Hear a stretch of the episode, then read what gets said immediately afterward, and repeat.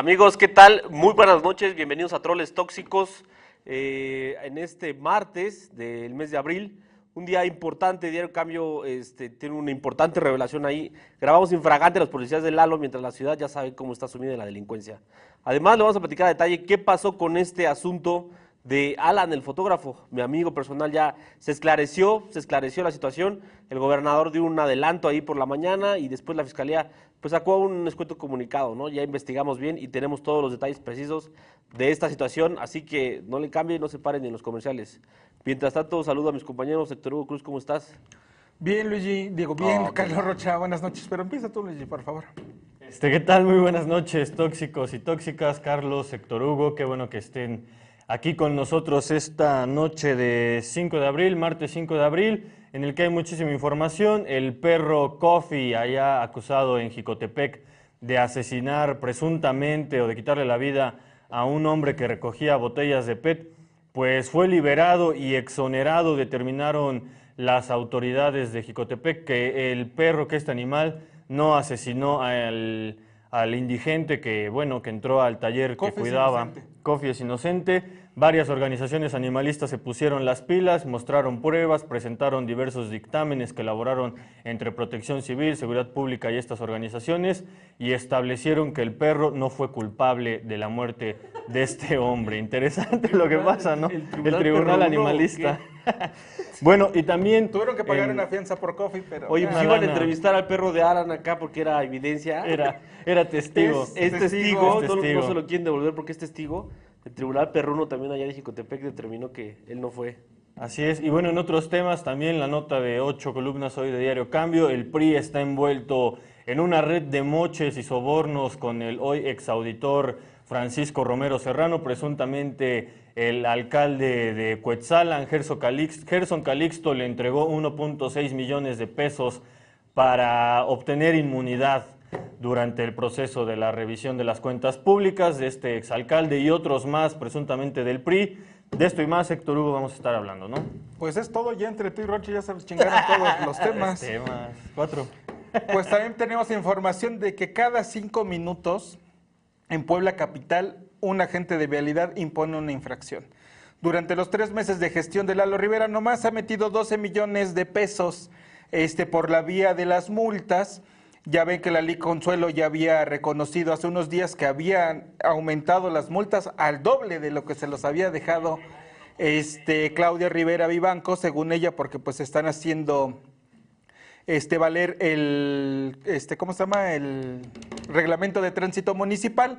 Hoy hubo ahí, no un zafarrancho, pero sí hubo una discusión entre varios automovilistas y agentes de vialidad del municipio, porque ahí por la zona de Angelópolis estaban quitando placas, ¿no? Como ya se les está haciendo costumbre ahora, están pasando a quitar placas y se pusieron ahí hubo ahí un intercambio de argumentos entre los automovilistas y los agentes de tránsito que les valió madre todo lo que les dijeron y de todos modos los multaron, les quitaron su placa para que mañana vayan a pagar su multa.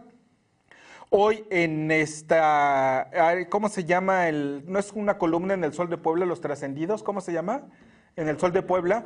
Hoy hablan de que en la Secretaría de Seguridad Ciudadana les imponen a los agentes de vialidad una cuota mínima diaria de 500 infracciones para el municipio, diarias. O sea, obviamente no por cada gente, no, ah, sino todos los agentes de, de, tránsito del municipio de Puebla tienen que generar 500 infracciones y no se me hace descabellado, porque hay que recordar que ya presentamos aquí información del ticket, era el 600 y tantos, ¿no? 580 y tantos. Del día. Entonces, Oye, eso pero es lo que, lo que tenemos de información. Ya está entonces el Ayuntamiento de Puebla igual que la empresa Coca-Cola, porque recordemos que ayer Coca estuvo en paro y al entrevistarnos decían unos repartidores que Coca-Cola les exige que tienen que vender 660 garrafones a la semana. 660 garrafones tienen que... Pero si solo venden esos 660, tienen su sueldo semanal de 800 pesos. Si rebasan esa meta de 660, empieza su comisión. Su comisión va a partir de los 660. O sea, ya está como una empresa privada. O sea... Pues es una empresa privada. No, pero el, ayuntamiento. Ah, el ayuntamiento con sus 500 multas, sí, pero esa es la política de Lalo desde el tirino pasado, no sé qué nos extrañe. Cuotas y cuotas. Pero bueno, estamos muy contentos los troles tóxicos porque por segundo día consecutivo tenemos el gran honor de tener al futuro alcalde de Puebla, el doctor Arturo Rueda. Buenas noches, doctor. Por favor, bienvenido, cabrón. Buenas noches a todos. Como siempre, el cambio que Puebla necesita. Buenas noches. ¿Cómo estás? Buenas noches, ¿cómo estás? ¿Cómo estás? Eh, bueno, a ver, este, eh, en este negocio del periodismo eh, hay que, este negocio del periodismo, cuando lanzamos críticas, las hacemos así, ¿no? Con destos. Pero también cuando cambia la información, tenemos que tener la calidad de reconocer, no que nos equivocamos, pero sí cuando la historia da un giro, da un vínculo, no sé por qué no se mandó la notificación de que ya arrancamos el programa, por favor ayúdenos a compartir. Eh, crucificamos desde el miércoles de la semana pasada al gobierno de Eduardo Rivera y a la LIC Consuelo a partir de eh, la violencia desmedida mostrada en este eh, eh, asalto ocurrido en San Baltasar, Campeche, donde murieron dos jóvenes, Alan, el fotógrafo de 29 años, y su sobrina de 21 años. Dijimos que era la muestra de la violencia desmedida que estaba viviendo Puebla, donde los asaltos ya se estaban resolviendo con homicidios, o sea, no solamente te robaban, sino que también te mataban. Habíamos hablado del caso de Alan y de su sobrina de 21 años. Luego el viernes ocurrió lo del niño André en Aguasanta. Eh, pero también tenemos que reconocer cuando las historias dan un vuelco.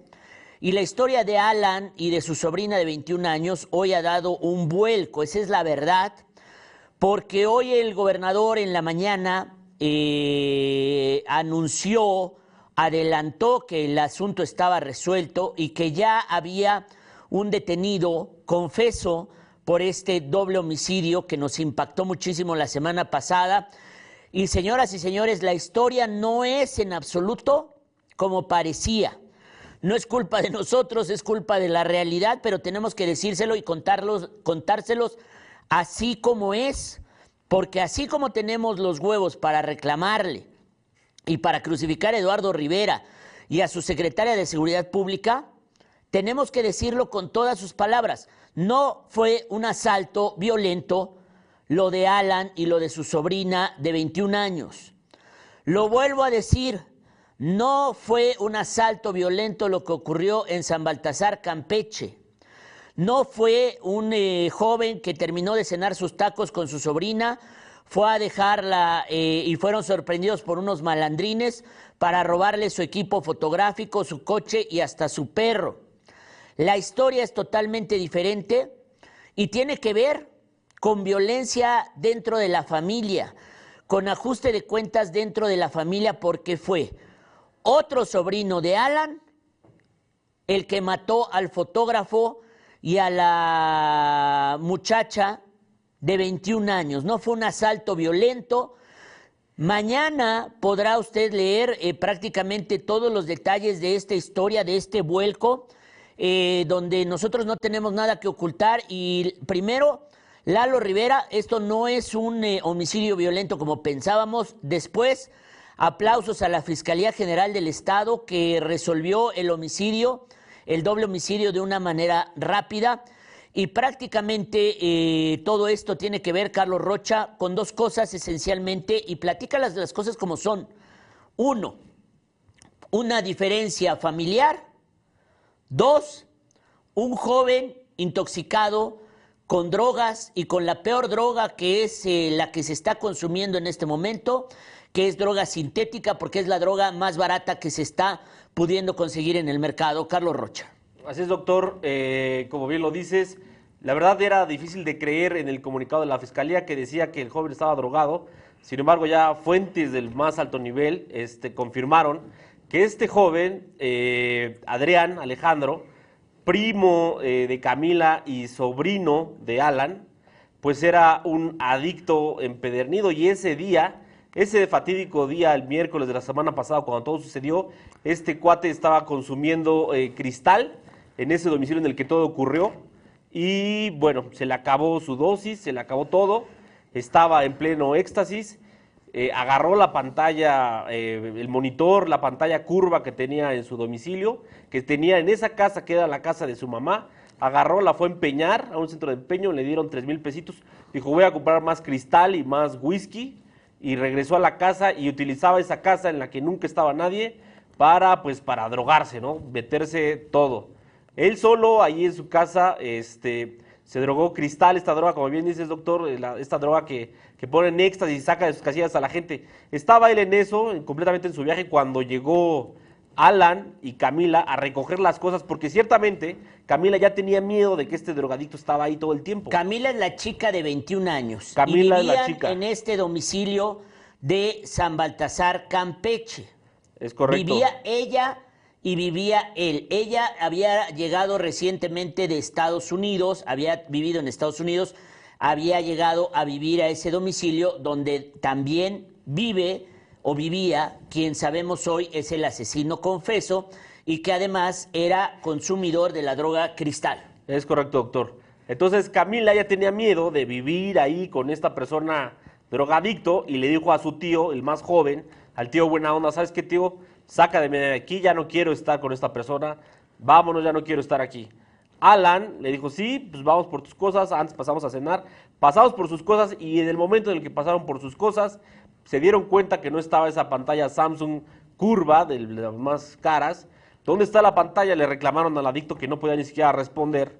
Y él, fuera de sí, este, descontrolado, tomó una pistola vieja que por ahí tenía, que le costó hasta 3 mil pesos, sabemos, este, y los asesinó directamente. O sea, Alan había, a ver, en esa casa había, eh, digamos, dos bienes de valores, la, en la casa que estamos viendo en las imágenes. Había una pantalla curva eh, de esas que cuestan, no sé, 15, 20 mil pesos. Sí.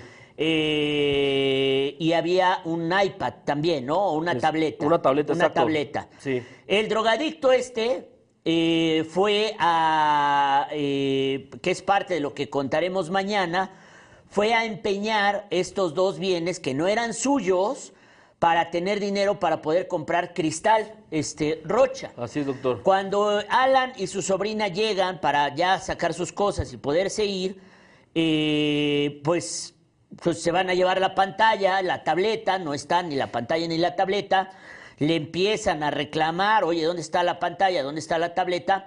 El tipo está en su viaje con cristal, tiene una pistola ahí y es cuando mata a Alan, que también era su tío, ¿no? Alan era su tío, exactamente. También era su tío Alan y a su prima, Exacto. eh, que era la chica de 21 años, y los mata ahí a los dos porque le reclaman que dónde estaba la pantalla esta de, eh, de, de curva y la tableta. O sea, no son tipos que los venían siguiendo, no es un asalto, no los habían eh, vicenteado en los tacos, son ellos los que llegan ya para sacarla ahí y mudarla a otro domicilio.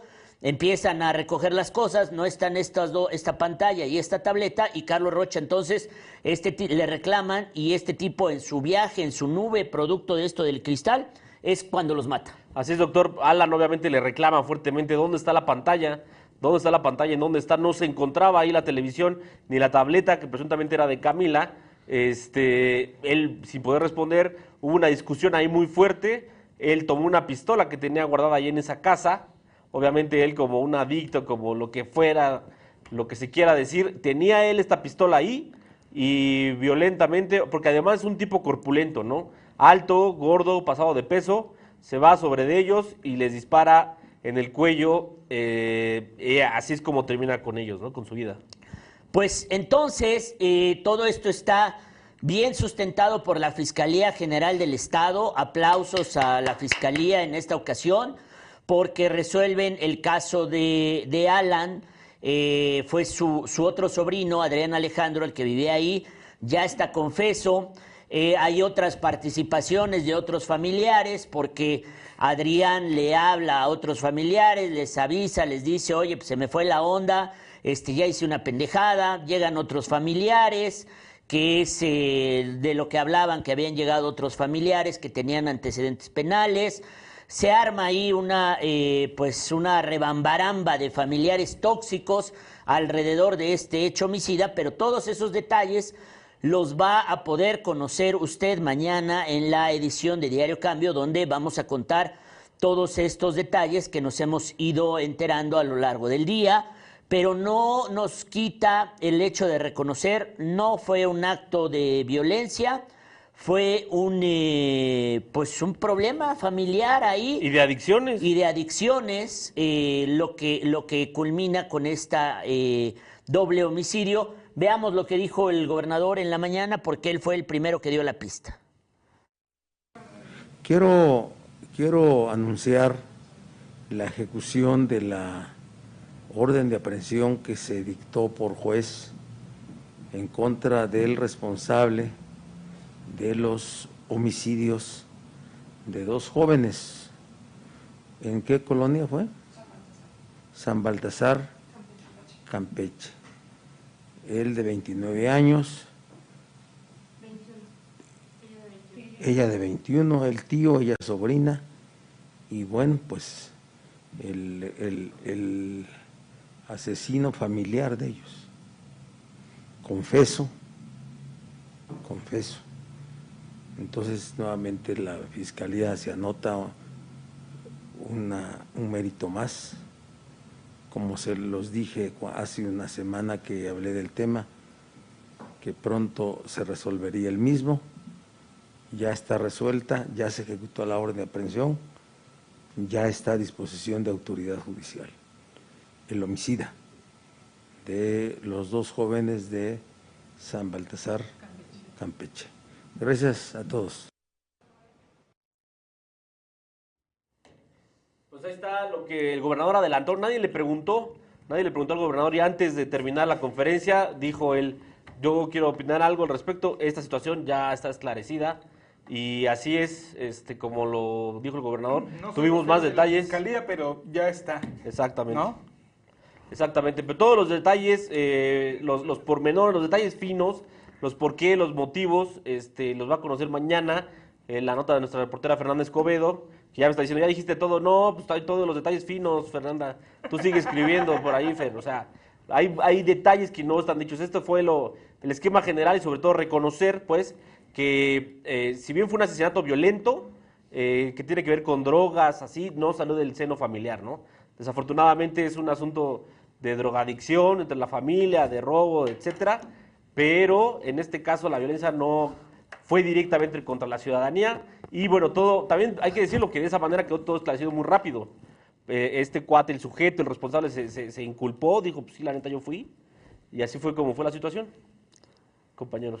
Muy bien, pues ahí está eh, resuelto el tema y eh, pues no fue un hecho delictivo. Lo que sí es eh, responsabilidad de Eduardo Rivera y de Consuelo Cruz, ya eh, quitamos este tema, nos vamos a otro tema, tiene que ver con eh, una cacería que traíamos desde hace varios días, Carlos Rocha, Cruz, porque una fuente nos había eh, contado que mientras en Puebla ocurren todos estos hechos delictivos, el crecimiento de los homicidios dolosos, el crecimiento de los robos, el crecimiento de las ejecuciones, pues eh, a plena horario laboral, entre las 12 y las 2 de la tarde, entre las 11 y la 1 de la tarde, pues eh, los policías municipales juegan su torneo de fútbol de retas eh, en un eh, campo que está por ahí de la eh, prolongación Reforma. Esteban de Antuñano. Esteban de Antuñano y la llegando prolongación Ajá. Reforma. Es un lugar en el que los policías llegan en sus patrullas porque están en horario de servicio, echan su reta de una, dos horas, se toman su refresquito, su bebida isotónica. No podemos decir bebidas alcohólicas porque no vimos bebidas alcohólicas, pero con la autorización de Consuelo Cruz, lo- unos policías duermen y otros policías Juegan. eh, juegan fútbol, Héctor Cruz. Así es, doctor, hoy los cachamos infraganti en las canchas, 12 y media fue cuando empezó el partido, este partido. Dicen que es de un torneo inter- interdependencia. O sea, hay dos torneos en los que está la policía, los este, elementos de la policía municipal y agentes de vialidad.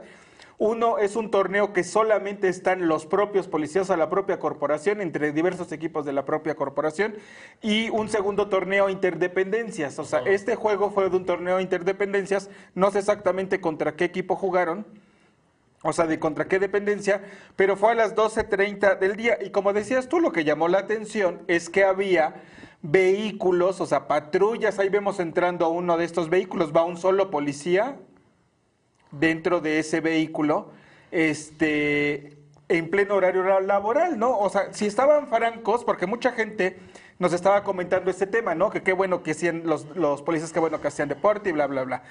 Pero el asunto, y decían que estaban francos, es decir, que ya no estaban dentro de su horario laboral. Pero aquí el asunto es que si no estaban dentro de su horario, ¿por qué tienen que estar ahí las patrullas? ¿Por qué utilizaron las patrullas para estar en el lugar y para irse a jugar un partido de fútbol? Hasta donde yo tenía conocimiento, los policías entregan tanto su arma de cargo como sus vehículos al terminar su jornada laboral, porque además hay que recordar, la propia Consuelo Cruz, la secretaria de Seguridad Ciudadana, había dicho en los primeros meses de la administración de Eduardo Rivera que Claudia le había dejado un pésimo parque vehicular de las patrullas, que no todas servían y que pues prácticamente estaban haciendo milagros para poder patrullar toda la ciudad porque pues no tenían vehículos. Pero el asunto es de que hoy, pues por lo menos había cuatro vehículos, ¿no? Cuatro patrullas ahí en ese campo a las doce y media del día que fue este que empezó el partido y terminó por ahí de las dos de la tarde. Y no Carlos? simples patrullas, sino ahí hay una de las mejores patrullas que corresponde a un machuchón, diría Andrés Manuel, de la policía municipal, o sea, a un caca grande, a uno de los jefes, a un gallón, a un machuchón. Eh, no hemos revelado todavía de quién se trata, ¿verdad? Este Carlos Rocha, lo van No, a poder no, leer hasta mañana. ¿Quién es el machuchón de la policía municipal? ¿Quién es el cacagrande, el gallo, el jefe, el jefazo? El policía 777, ah, no ese es Lalo Rivera, que este, pues utiliza su patrulla, sus horas laborales que le pagamos todos los poblanos para irse a echar sus retas de fútbol. Yo coincido con lo que dice Héctor Hugo, en el sentido de que mucha gente decía, qué buenos, qué sanos policías, están haciendo ejercicio, no están tomando. Está muy bien, el problema es que son, es horario laboral. Porque si estuvieran francos, si, si no estuvieran en sus 24 horas de servicio, no tendrían por qué tener patrullas y no tendrían por qué tener patrullas estacionadas ahí porque están francos. Cuando estás franco no tienes patrulla. Y sobre todo con esa crisis, doctor. O sea, la propia Consuelo, la secretaria de Seguridad, dijo que no tenían patrullas, que el parque vehicular que tenían se las, eran, era una porquería prácticamente y que era un milagro que estuvieran patrullando las, O las sea, calles. una, pero además hay una ambulancia, ¿no? Ponen la ambulancia. O sea, no hay ambulancias para rescatar a los poblanos como le pasó al, eh, eh, al, al Contralor. contralor de, eh, de- Palmar. de Palmar de Bravo, que se murió ahí agonizando en la avenida San Claudio después de ser atropellado. Porque las ambulancias de la policía municipal están resguardando a no sea que Cristiano Ronaldo de la policía municipal se vaya a lesionar. No sea que el Messi de la policía municipal necesita atención urgente. Entonces, están desviando recursos para actividades personales. Qué bueno que sean deportivas, ¿no? Ya faltaba más que fuera una francachela y hubiera chicas y alcohol. Y pues, o sea, faltaba más. Pero pues esa es desviación de recursos públicos. ¿Dónde está Asuntos Internos? La amiga, la mejor amiga de Consuelo no aparece. ¿Dónde está Contraloría Municipal de Alex Candón? No aparece. Y todos los, eh, ¿qué días juegan su torneo de fútbol? Los Estos- martes y jueves. Martes y jueves, ¿de a qué hora a qué hora? Pues en promedio entre 11 y 2 de la tarde. Son dos partidos al día. Eh, Y es, ya es fútbol 11, o sea, o sea, dos partidos al día juegan. dos partidos, al- pero diferentes, ¿eh? O sea, O sea, de 45, 44, de 45 minutos cada tiempo. Pues, ¿qué se sienten en la UEFA Champions League? Y ¿O qué fútbol, chinga? y fútbol Es que te digo 11. que son dos, dos, este, dos torneos. Uno que es solo de la dependencia, solo de la Secretaría de Seguridad Ciudadana, que sería como la liga, ¿no? Y ya la- el Interdependencia La es la Champions del Champions, tu, tu, tu. ayuntamiento, claro. La Champions.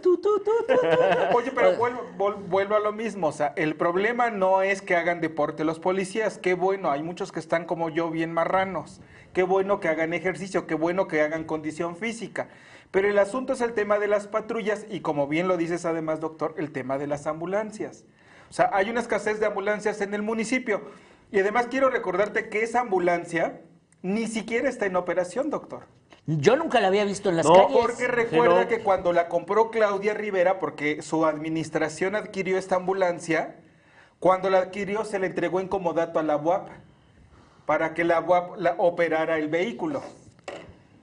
Entonces nunca- no sabemos ni siquiera si hay en la Secretaría de Seguridad Ciudadana si existe personal para que puedan traer esa ambulancia y no la utilizaron, el vehículo que está equipado, no lo utilizaron nomás para llevar a los policías al partido. Es la O primera sea, vez que se ve. ¿eh? Pero, pero es un vehículo Mercedes-Benz bien equipado. O sea, ¿por Le qué, costó creo que dos millones y algo a Claudia. La, o sea, ¿por el- qué este vehículo no está al servicio de los poblanos y está al servicio del torneo de futbolito, de fútbol?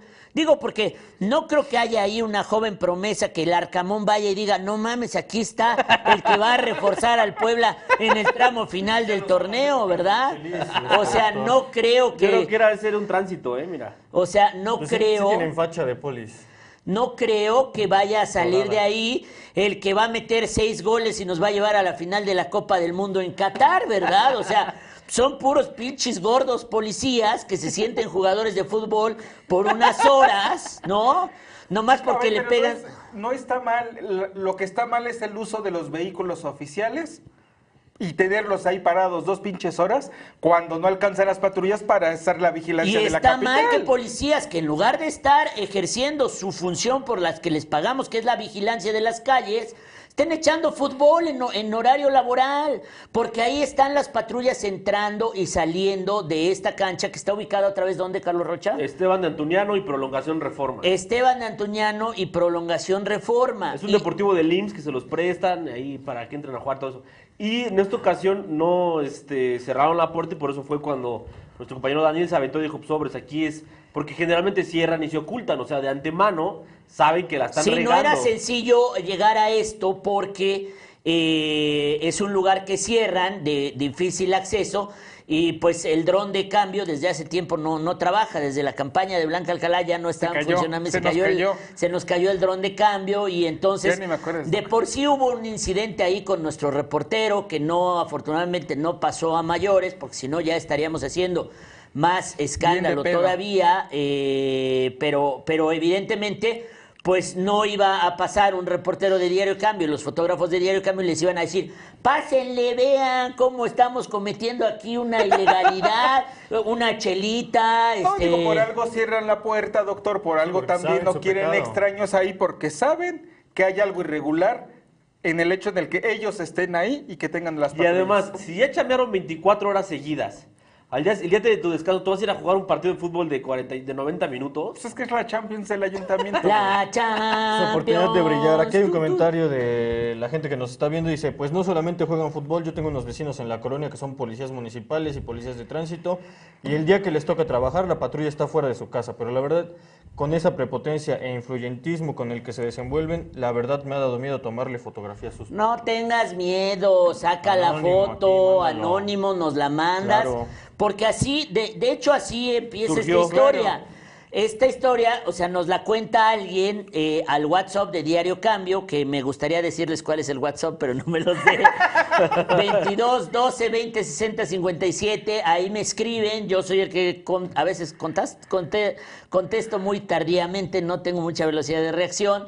Y ahí me empezaron a contar la historia, rueda, rueda, rueda, y hay unos güeyes jugando fútbol de la policía municipal. Y yo, me cuentan tantas historias en ese WhatsApp que unos ya nada más los mando a la chévere. Sí, güey, sí, buen pedo, güey, sale. Pero este fue muy insistente y yo le decía, a ver, toma video, toma fotos, mándame las evidencias. Y me decía, Rueda, pues, ¿qué quieres que me pongan una putiza a los policías, cabrón? Y yo, sé valiente, sé valiente, lucha contra el mal, soy la venganza, ¿no? Y ya eh, ahí está el WhatsApp de Diario Cambio, 22 12 20 60 57. Yo lo contesto personalmente, ese WhatsApp. Y entonces eh, ahí nos empezaron a contar la historia y tuvimos que ir unos días, no los agarrábamos, Sí, no exacto. teníamos bien los días. Confirmamos, Eh, ¿no? Confirmamos. Este, felicidades al reportero Daniel, que eh, es nuestra, él sí es joven promesa todavía, esperemos que no llegue rápido a viejo pendejo, pero este, como nosotros, que ya éramos jóvenes promesas algún día y de pronto nos convertimos en viejos pendejos. Y bueno, pues yo ya robé a Eduardo, a la Contralora, al Escandón, a Consuelo Cruz, etcétera, etcétera, etcétera. Y pues simplemente no hay respuestas a todo esto. Pues es que yo creo que ellos lo justifican, doctor. De decir, no, pues están en sano esparcimiento. Todos los comentarios Eso digo, fue que hay lo en que- las publicaciones, digo, eso es lo que dicen, qué bueno que están ahí, no están mordiendo, nada les embona. Pero ese no es el asunto. O sea, el asunto es que hay carencia de policía, de, bueno, también de policías y de patrullas, y hay 24 policías, o por lo menos 11 policías que están ahí. 22, por Porque lo es que no sabemos si era la interdependencia o No, a pero mira, una fuente de la policía me dijo, es un torneo de la policía al cual nos obligaron a ir y es por sectores. Son nueve sectores de la policía, cada sector tiene que aventar a su equipo de fútbol y juegan entre ellos. Y la Lee Consuelo los obligó a ir, órale, todos juegan. Ah, o bueno, sea, un comentario de que si no llegaban a los partidos, los sancionaban, pero no recuerdo cómo se llama la sanción a los policías. Este, Este, arresto. Arresto. pero está confirmado que la Lee Consuelo y este Eduardo Rivera con esta idea de que el fútbol y todas las canchas así, es un torneo que la Lee Consuelo promovió para pues, la inclusión, hacer deporte, etcétera y todo así. Pero cada sector tiene la obligación de mandar a sus polis, organizar su, tor- su, su equipo de fútbol y jugar entre ellos. Es que Dice, están preparando a las fuerzas básicas del ayuntamiento para el torneo, para el Mundial de Fútbol 7 Patito del Lalo. Oye, y No este es, a ver otra vez ponme esa camioneta, esta es la camioneta del machuchón de la policía municipal que mañana vamos a exhibir, es un caca grande, es un gallón, es un jefazo de la policía municipal que mire usted, utiliza los vehículos que tendrían que usarse para eh, proteger a los ciudadanos, los utiliza para irse a jugar fútbol, para irse a picar la panza con sus compas y pues... Oye, pero si te sancionan, yo también iría. No, pero él es el machuchón, él es el que... con el, A lo mejor es el con árbitro. de A lo mejor es el pues, árbitro. el es el supervisor. Mañana Pasa ustedes lista. van a saber quién es este jefe, este machuchón. Ahora vamos con la historia que ayer no le prestamos mucha atención porque eh, estábamos tan encendidos con mi campaña y preparando la casa de campaña y el logo y el lema y mi imagen oficial y todo eso, que no le había yo prestado mucha atención a esto que está convirtiéndose en una mala cruda del periodista etílico Fernando Maldonado, porque pues a partir de una columna etílica donde señalan a un grupo de priistas eh, como partícipes eh, de la trama de corrupción que rodea al exauditor general del Estado, Francisco Romero Serrano, que está en la cárcel, que ya fue destituido, pues este periodista etílico cuenta que el edil de Cuetzalan llevó al comité directivo estatal del PRI una maleta con 1.6 millones de pesos para entregárselas a quien era el enlace del PRI con Romero Serrano y que involucran en esta trama pues a Néstor Camarillo, a este Cara de mi Chile, este Javier Cacique y a Jonathan Collantes, que era diputado local. O sea, imagínese usted, el líder del PRI, un diputado federal del PRI, el edil en funciones del PRI en Cuetzalan y Jonathan Collantes, que no sabemos si sigue siendo parte del PRI o no, en una red donde le llevaban dinero a Romero Serrano en efectivo. Y entonces, ya que yo me... Y, y el gobernador habló sobre el tema y no dijo nombres, pero dijo, me queda claro que es cierto. Y entonces hay un gran socio del socio, porque el socio mayor y el socio menor. Y entonces, ya que escuché yo todo eso, dije, oye, es una gran nota. Ya le reclamé a todos en la redacción y dije, chingado, o sea, todo el PRI financió o metió la mano para que este le, le dieran dinero en los moches de protección a Romero Serrano. ¿Cómo no hemos destacado todo eso? Luis Garnica ya se puso a trabajar, este Carlos Roche se puso a trabajar, Héctor Hugo Cruz se puso a trabajar, yo me puse a trabajar. Fue la not- nota de 8 del periódico de Cambio Hoy porque es una gran historia. O sea, todo el PRI metido llevándole dinero en efectivo a Romero Serrano en las instalaciones del PRI. Señor fiscal, ya que anda tan, tan, tan, tan exitoso en sus investigaciones, en este momento hay que detener al edil de Cuetzalan, hay que detener a Néstor Camarillo, diputado local. Hay que ir a detener a este cara de Michile, diputado federal. Y hay que ir a detener a Jonathan Collán. Pues vayan por todo el PRI.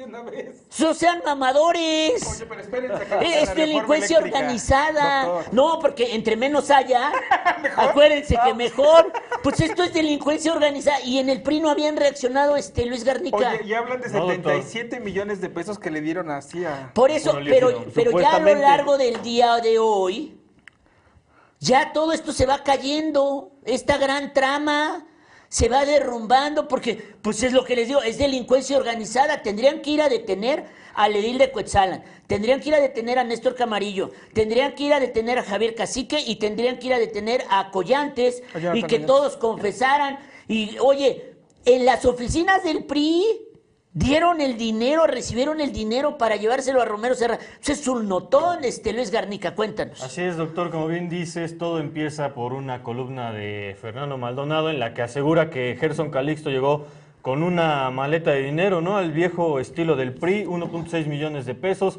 se los entregó a Jonathan Collantes para que éste a su vez se los hiciera llegar al auditor, bueno, hoy exauditor Francisco Romero Serrano. Ya hasta hoy el presidente municipal, porque ayer se escondió, se quedó callado, no, no se pronunció Más al bien no, nadie había agarrado Nadie la lo- relevancia, ¿no? Hasta que Diario lo Cambio replicó. lo muestra en primera plana y saca a toda esta red de delincuencia organizada Claro. del PRI, pues ya empiezan a reaccionar, ¿no? Claro, sale ahí con una publicación en Facebook bastante escueta el presidente municipal Gerson Calixto que logró la reelección. Escueta pero clara. A ver, escueta pero clara. Porque este cabrón está en funciones. Es correcto. O sea, sí, el, ganó la el reelección. fiscal tendría que ir a Cuetzalan por él y detenerlo en este momento si es real, que llevó una maleta de 1.6 millones de pesos al PRI estatal, se la entregó a dos priistas.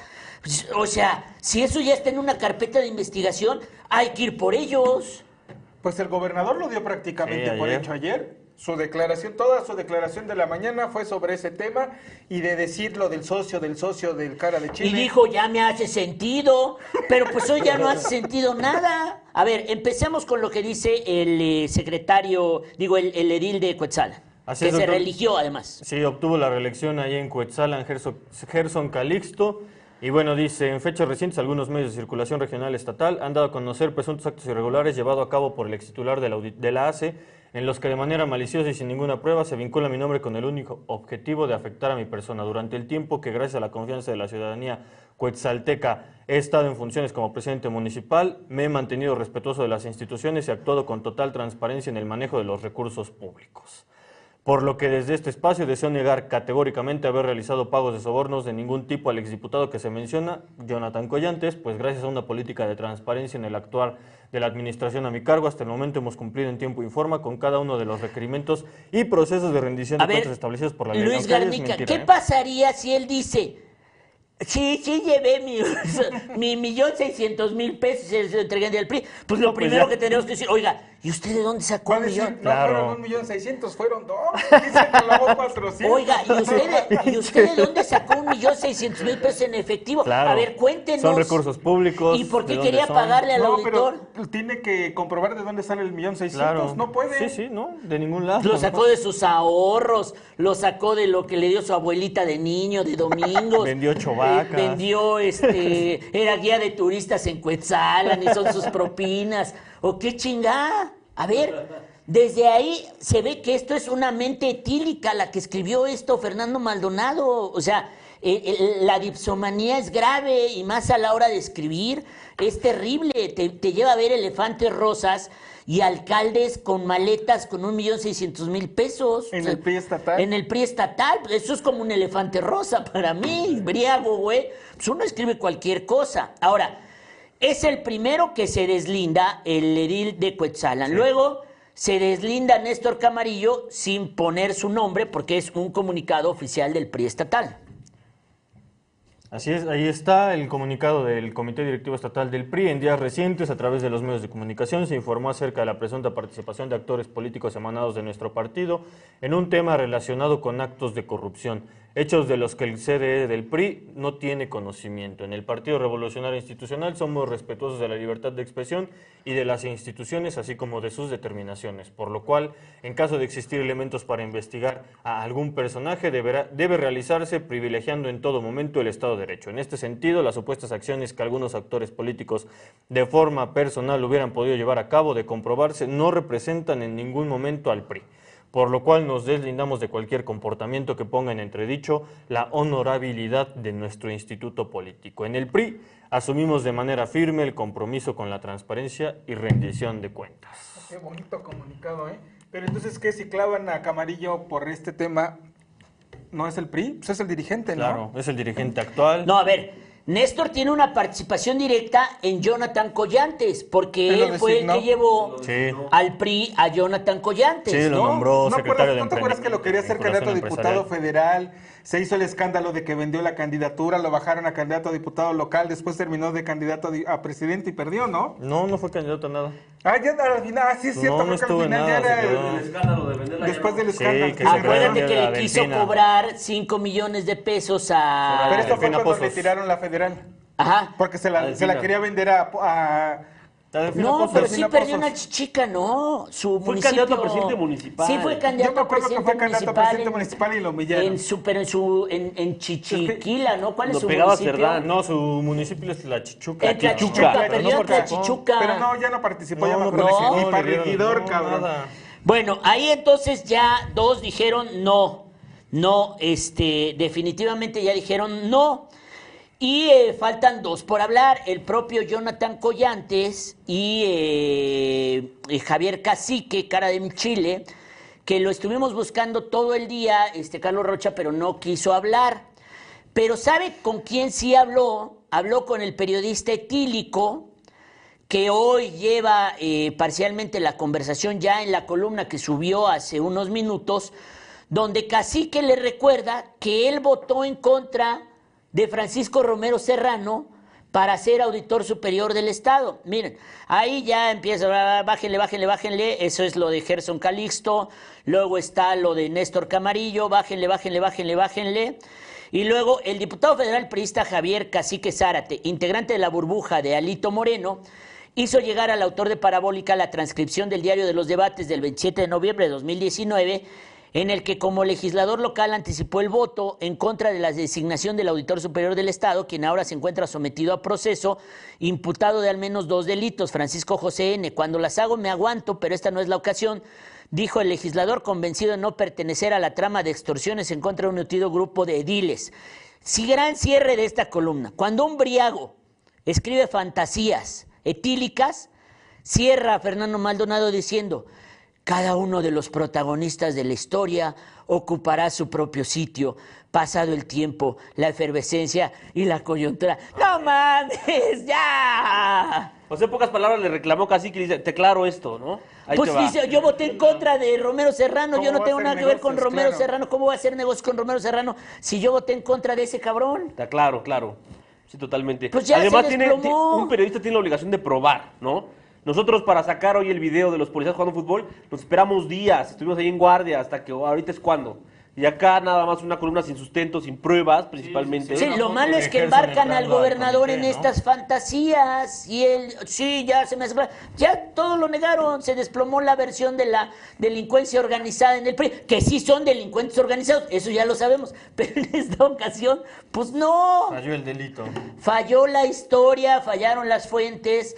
Eh, y del único, que bueno, pues eso sí, creo que ya nadie se hace responsable de lo que diga o no, es de Collantes, ¿no? Porque Que si sí hay, anda desaparecido Que ese muchacha. sí, bueno, pues ese sí ya nadie, ahora sí ya nadie quiere acordarse de él, cuarta. del tipejo este del Collantes, que bueno, pues por amor de Dios, o sea, este no pertenece a ningún grupo político, ya ni siquiera estaba Pues en era el del PRI. Panal. Era del Panal, era de Jerry. Era de Jerry. Era de Jerry. Antes era del PAN. No, Anduvo por todos lados. anduvo por todos lados y es este, pues un truanazo, este, el, el- Collantes, ¿no? A este sí, pues si le comprueban algo, pues guárdenlo ya, no sé que se vaya a pelar el collantes. Eh, pero mientras, pues ya hubo tres que dieron sus versiones públicas y se eh, desploma todo esto. Eh, ¿Qué otro tema tenemos? A ver, tenemos dos temas rápidamente. Hoy hay una encuesta en el periódico El Financiero. Alejandro Moreno, que para mí me parece el mejor encuestador de México. ¿Qué paz? Uf, ¿qué paz? 67% de los mexicanos a favor de que AMLO siga como presidente de cara a la revocación de mandato del 2000, eh, eh, del, del, 10 de abril, del próximo domingo, que es eh, la revocación de mandato, 67%, y solamente que el 20, no, el 33% dirían que no. Ahí están las cifras, no se ha movido mucho la eh, aprobación del presidente de cara a la revocación del mandato. No, 68 en septiembre de 2021. 70 en octubre. 70 en octubre. Pues mira, le quitaron tres puntos a mi gallo entre Loret, latinos, este, mexicanos a favor de la corrupción y todos los que me están facebookeando todo el día, que maldito AMLO, que el cacas, que no sé qué. Mire, le quitaron tres puntos a Andrés Manuel López Obrador. Ahora, muy importante otro dato que tiene que ver con que siete de cada diez consideran que es importante acudir a la consulta de la revocación de mandato. Ojalá y vaya. Frente a todos estos que dicen, no, no, yo no voy a ir, no, es una farsa, no, yo no le voy a dar gusto al cacas, no, yo no sé qué, pues ahí está. Los demócratas siempre consideran importante acudir a las urnas. Ciudadana. ¿Para qué es? Digo, ¿para qué sirve? Pues Digo, precisamente para expresar el voto y ser democráticos, ¿no? Saber si es cierto, pero ya van a hacer el ridículo nada más. Este, todos estos, dice eh, doña Gaby que no cree en esa encuesta. Ricardo Buki dice, no mames, si no detenían a Peña Nieto, menos a estos meclapiles del PRI dice Geno Muñoz, pero mis estimados, si ya sabes que es una cuna de ratas. Bueno, pues ahí está, Andrés Manuel va viento en popa rumbo a la revocación de mandato. No le quitaron más que tres puntos a mi gallo, Andrés Manuel López Obrador. ¿Qué pasa? Y qué paz. Miren, respiré. Todas las horas extras que hice a lo largo del último mes sirvieron de algo, afortunadamente. Me garantizan mi candidatura para el 2024 porque yo sí aporté a la revocación de mandato, no como todos los que fingieron aquí en Morena, en Puebla. Y Héctor Hugo, estamos en las horas graves de la reforma eléctrica. Mañana hay una gran movilización que está convocando Claudia Sheinbaum en apoyo a la reforma eléctrica y donde van a salir todos a gritar, Mier, no estás solo, no estás solo. Pues esperemos que no, porque le faltan 40 y qué dijimos ayer, 46 votos. 6 votos.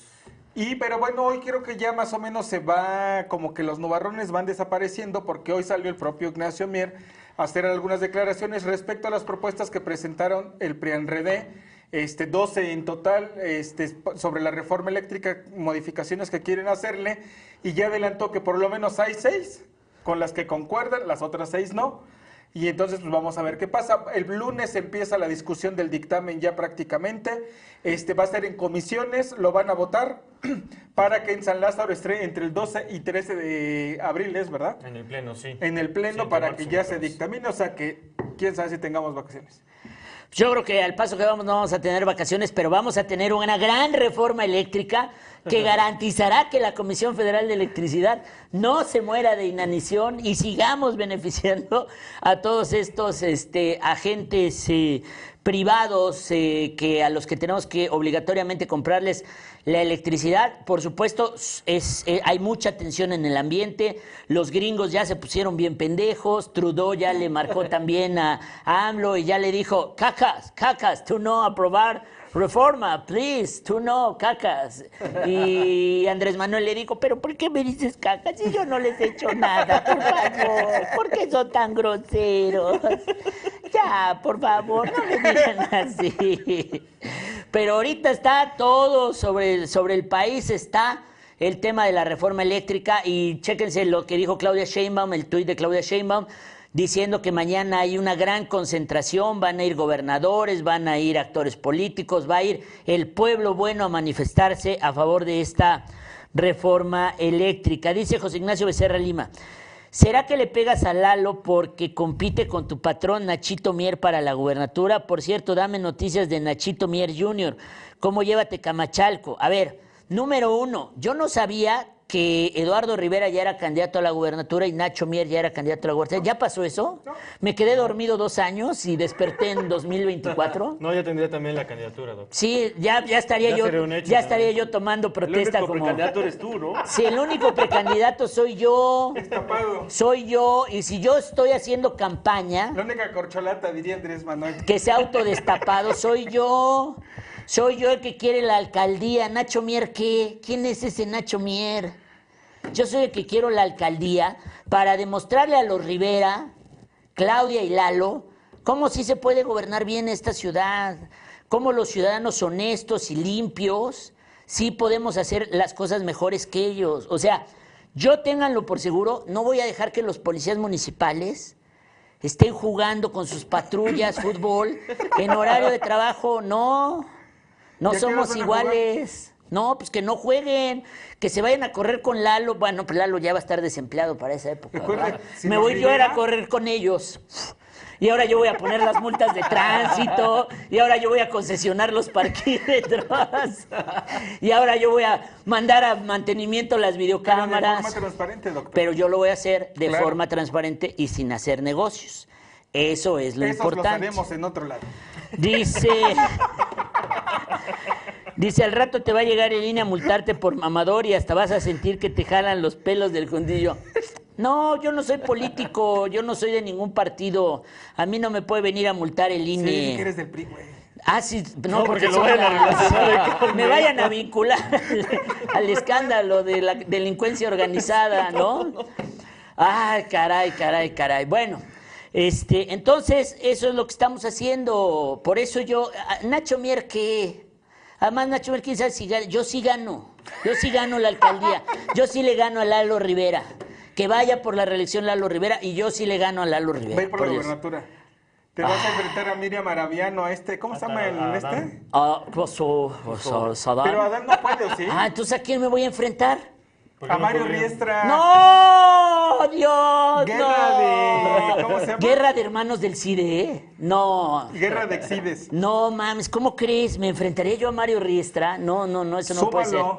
Entonces, O ya empezamos a madrearlo para vez bajarlo, tú dices. no. Entonces, a lo mejor voy a empezar a cambiar mis planes y voy a jugar por la gubernatura. Nacho Mier y yo enfrentándonos por la candidatura a la gubernatura. Soldadote, Nacho Mier y yo. Ahí estamos los tres ya. El chiste es enfrentar a Lalo Rivera. Bueno, terminamos el programa de hoy. ¿Hay algo que nos haya faltado? Este, lo del coffee, el coffee es inocente. Sí, después de una semana de que ocurriera este terrible suceso ahí en Jicotepec, el perro Pitbull que vemos en pantalla, Kofi, fue liberado. Se determinó que, no, que él no fue el responsable de la muerte de el recolector de material reciclable que ingresó. Coffee y es que inocente. Coffee es inocente. Coffee es inocente. Presuntamente fueron a aventar el cuerpo de este hombre sin vida, el perro se lo encontró y cuando llegaron las personas, pues vieron que estaba ahí, pues jugando, sangoloteándolo, no, no, no sabemos a ciencia cierta qué estaba pasando. con los cadáveres, los no, aquí a cada, sí, y a cada rato también hay ataques de jaurías de perros, pero en este caso, Kofi es inocente. Coffee es inocente. Uf, Se qué paz. su Un inocente más que no será arrastrado al Oye, lo sacrificio. querían sacrificar. Sí, claro. Se lo iba a cargar el payaso al coffee y afortunadamente las, ah, las eh, digamos, estas asociaciones Sí, animalistas, Animalistas. eh, participaron activamente. Felicidades a todos ellos. Bueno, descansamos eh, por unas horas. Mañana otra vez nos vamos a volver aquí porque estamos planeando la campaña. La campaña electoral va a ser dura, va a ser larga y implica No, mucho compromiso. Ya más horas. Si ya es la gobernatura, ya no. no, mames, sí está cabrón. Sí, si sí, la sí va a estar alcaldía más ya perro. estaba muy fuerte, ahora No, imagínate pero la hay que tenernos fe, hay que tenernos fe, hay que tenernos fe. Podemos Hay que cambiar a reconfigurar además el gabinete, ya sí, no queda sí, igual. sí, güey. sí, sí, sí, sí podemos, sí podemos. Bueno, gracias, este Luis Garnica. Gracias doctor, gracias a todos, buenas noches, nos vemos mañana. Gracias, Carlos Rocha. Gracias, doctor. Saludos. Nos vemos mañana. Gracias, Héctor Cruz Salazar. De nada, doctor, ya sabes que este es tu programa, aquí te vamos a ver varios días, ahí te vamos a llevar la cuenta. Recuerden que soy Arturo Rueda, el verdadero cambio que Puebla necesita. Compartan este programa para que siga creciendo mi campaña electoral. Gracias a todos ustedes. Adiós.